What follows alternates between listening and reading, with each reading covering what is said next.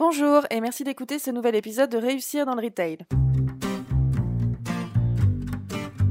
Bienvenue à tous. Réussir dans le Retail, c'est la chaîne de podcast du cabinet RMS.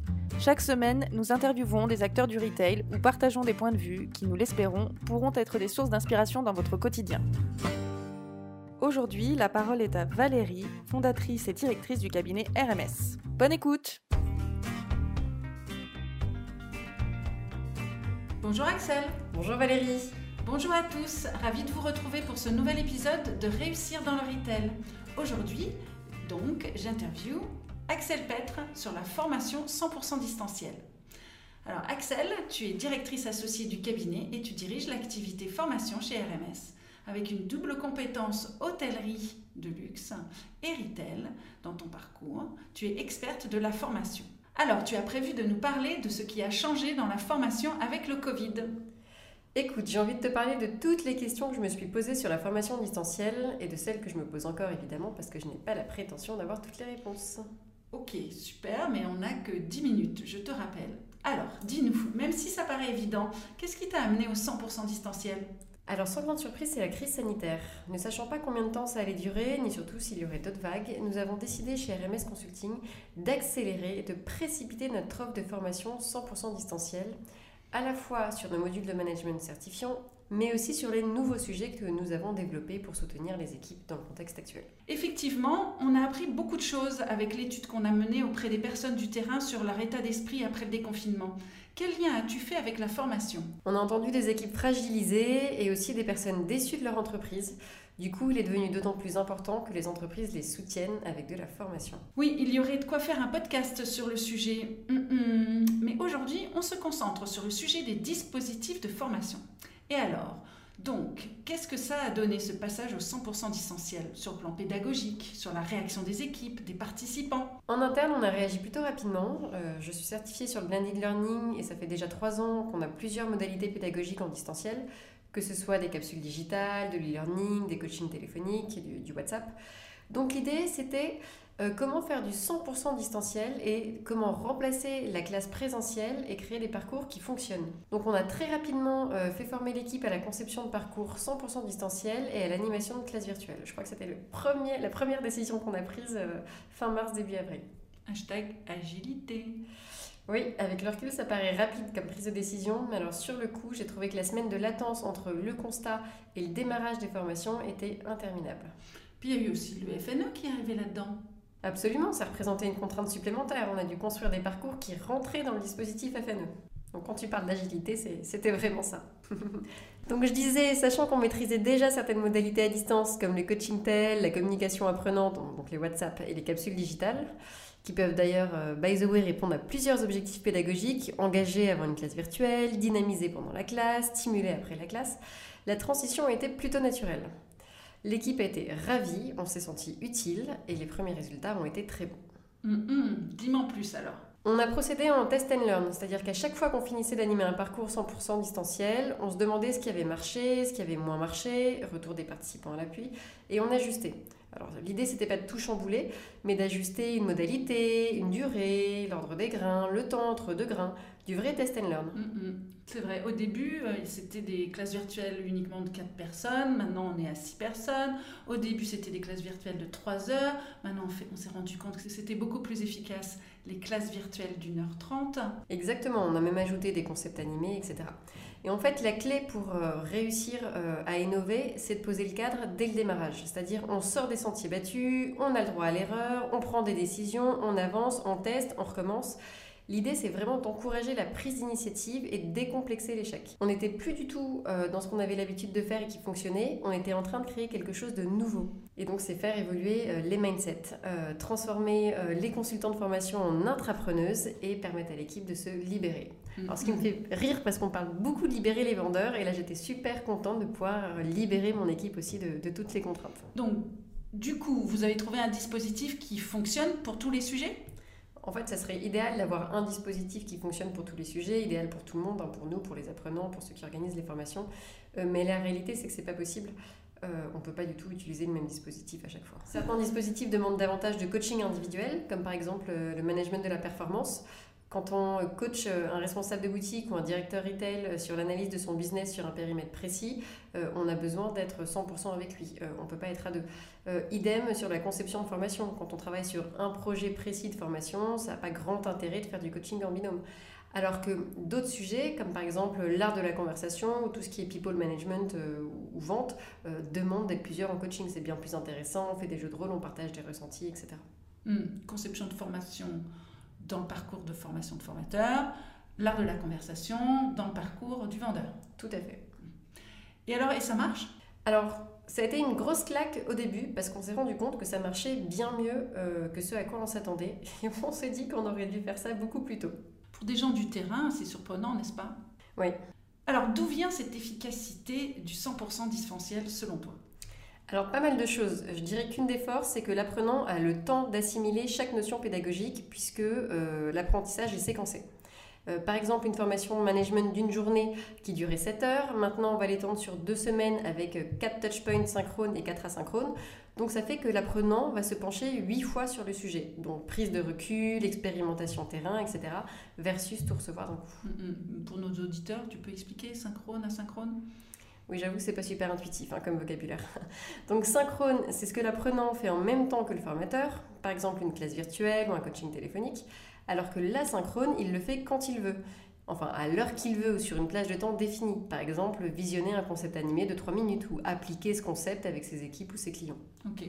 Continue ton raisonnement sur l'avantage de l'asynchrone, alors donc l'avantage d'avoir des temps euh, synchrones espacés, en général de 2-3 jours, ça permet à l'apprenant de digérer ce qu'il a appris, de se l'approprier sur le terrain, de confronter la formation à sa réalité quotidienne. C'est super concret. Et du coup, quand il retrouve son formateur, il débriefe et on va beaucoup plus loin. Mm, mm. Quand on t'écoute, on a l'impression que tu as trouvé un modèle tout simple. Alors c'est pas si simple malheureusement parce qu'il n'y a rien de plus compliqué que de vouloir rendre les choses simples. Ça me rappelle quand j'ai acheté mon appartement et qu'on avait une toute petite petite cuisine euh, à dessiner, euh, le vendeur m'a dit vous savez votre cuisine est minuscule et plus c'est petit plus c'est compliqué. Et là j'ai l'impression que c'est la même chose. Alors le 100% distanciel va remplacer le présentiel maintenant? Comment tu vois les choses? Oui et non, parce qu'il y a quand même des inconvénients dans le 100% distanciel. Par exemple, en classe virtuelle, on se prive d'une palette d'exercices d'expérimentation qui contribuent à sortir l'apprenant de sa zone de confort. Par exemple, dans une de nos formations vente, on a un exercice pour créer le lien avec le client et on prend les participants, on les emmène dans la rue pour expérimenter l'empathie. Ça, à distance, c'est complètement impossible. Effectivement. Il n'y a pas d'effet de groupe non plus pour s'encourager, pas le formateur qui est derrière pour rassurer. Euh, ouais, le, le 100% distanciel a ses limites. Donc ce que tu dis, c'est que lever les résistances, générer des prises de conscience est plus simple en présentiel. Exactement. Sur des sujets qui sont liés au comportemental, euh, je pense que oui. Euh, pour reprendre les exemples qu'on a donnés précédemment, si on travaille le management de la performance ou la conception de formation, les résistances se lèvent très bien en distanciel, il n'y a pas de problème. Mais dès qu'on va sur des sujets euh, liés à la vente ou liés au people management, il y a bien plus de résistance. Hum, hum, hum, tu disais une des limites, tu en vois d'autres? Il y a un autre avantage du présentiel versus le distanciel, c'est la notion de challenge. En tant que formateur, on peut se permettre d'aller beaucoup plus loin pour challenger quelqu'un qu'on a en face de soi que quelqu'un qu'on a derrière un écran. On sent mieux les choses. La manière dont on peut challenger quelqu'un est aussi liée à la qualité de la relation qu'on a développée avec lui. En présentiel, on développe des relations plus profondes, on se connecte à l'autre plus rapidement, n'est-ce pas? Exactement. Les émotions circulent moins entre les écrans. En tout cas, ça demande davantage de concentration de chaque interlocuteur. C'est moins évident. Alors parle-moi des autres avantages de ce parcours 100% distanciel. Alors il y en a beaucoup. Euh, tout d'abord l'autonomie du collaborateur, euh, la planification, par exemple planifier des classes virtuelles d'une heure trente ou des coaching tels de trois quarts d'heure, c'est plus facile que bloquer une journée entière pour du présentiel. Mm-hmm. Donc une organisation plus facile et pas de déperdition de chiffre d'affaires. Exactement. Et à quel moment tu certifies tout ça?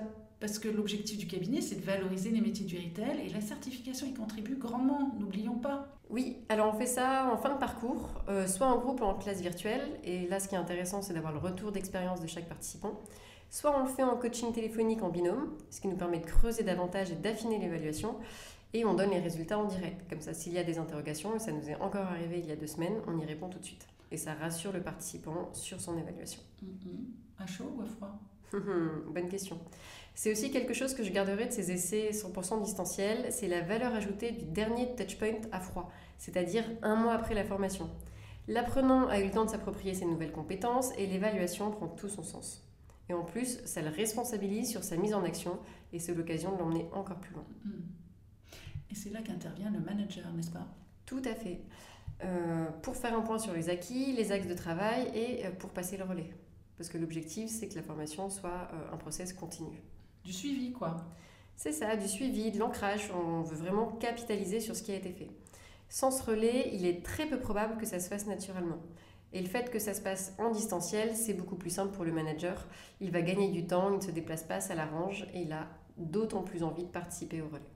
Bon, alors le nerf de la guerre, c'est quand même les coûts. Qu'est-ce que ça donne, ce parcours 100% distanciel? Alors c'est une bonne nouvelle en termes de coûts. Premièrement, économie de déplacement, euh, donc pas euh, de transport, d'hôtel, de frais de repas, etc. Et euh, en plus, ce sont des formats spécifiquement conçus pour le CPF et le FNE, donc 100% pris en charge. D'autant que comme l'apprenant maintenant avec mon CPF s'inscrit directement, c'est du temps d'économiser pour tous les départements de formation des marques. On fonce alors? On fonce exactement. L'entreprise passe le bon message euh, dès le début pour s'assurer d'onboarder tout le monde et c'est parti. Dernière chose avant de conclure, après avoir déployé plusieurs parcours, quels sont les retours des participants et bien sûr les résultats? On a presque fait le tour de la question. Pour conclure, j'ai besoin que tu nous dises quels sont les retours des participants, quels sont les résultats parce que vous avez déjà déployé plusieurs parcours. Alors les retours sont très positifs. Euh, les participants apprécient le rythme séquentiel et le haut degré de personnalisation du format.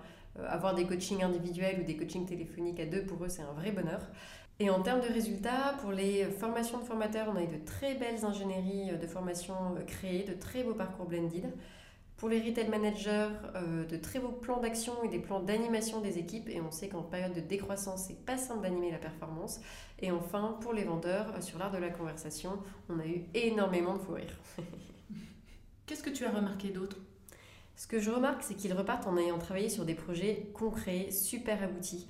Euh, on va bien plus loin de ce qu'on peut obtenir avec une seule session présentielle. Là, on n'a aucun doute sur le fait qu'ils vont mettre en pratique. Bon, je vois que l'heure tourne. Alors, pour conclure, la formation 100% distancielle, c'est moins de coûts, facile à implémenter, plus d'implication et de satisfaction des participants et plus de résultats. Néanmoins, si on veut remplacer les classes virtuelles par l'équivalent présentiel, c'est encore mieux. C'est exactement ça. Merci Axel pour ce retour d'expérience. À bientôt. Merci Valérie. Merci à tous ceux qui nous ont écoutés et bonne formation. À bientôt.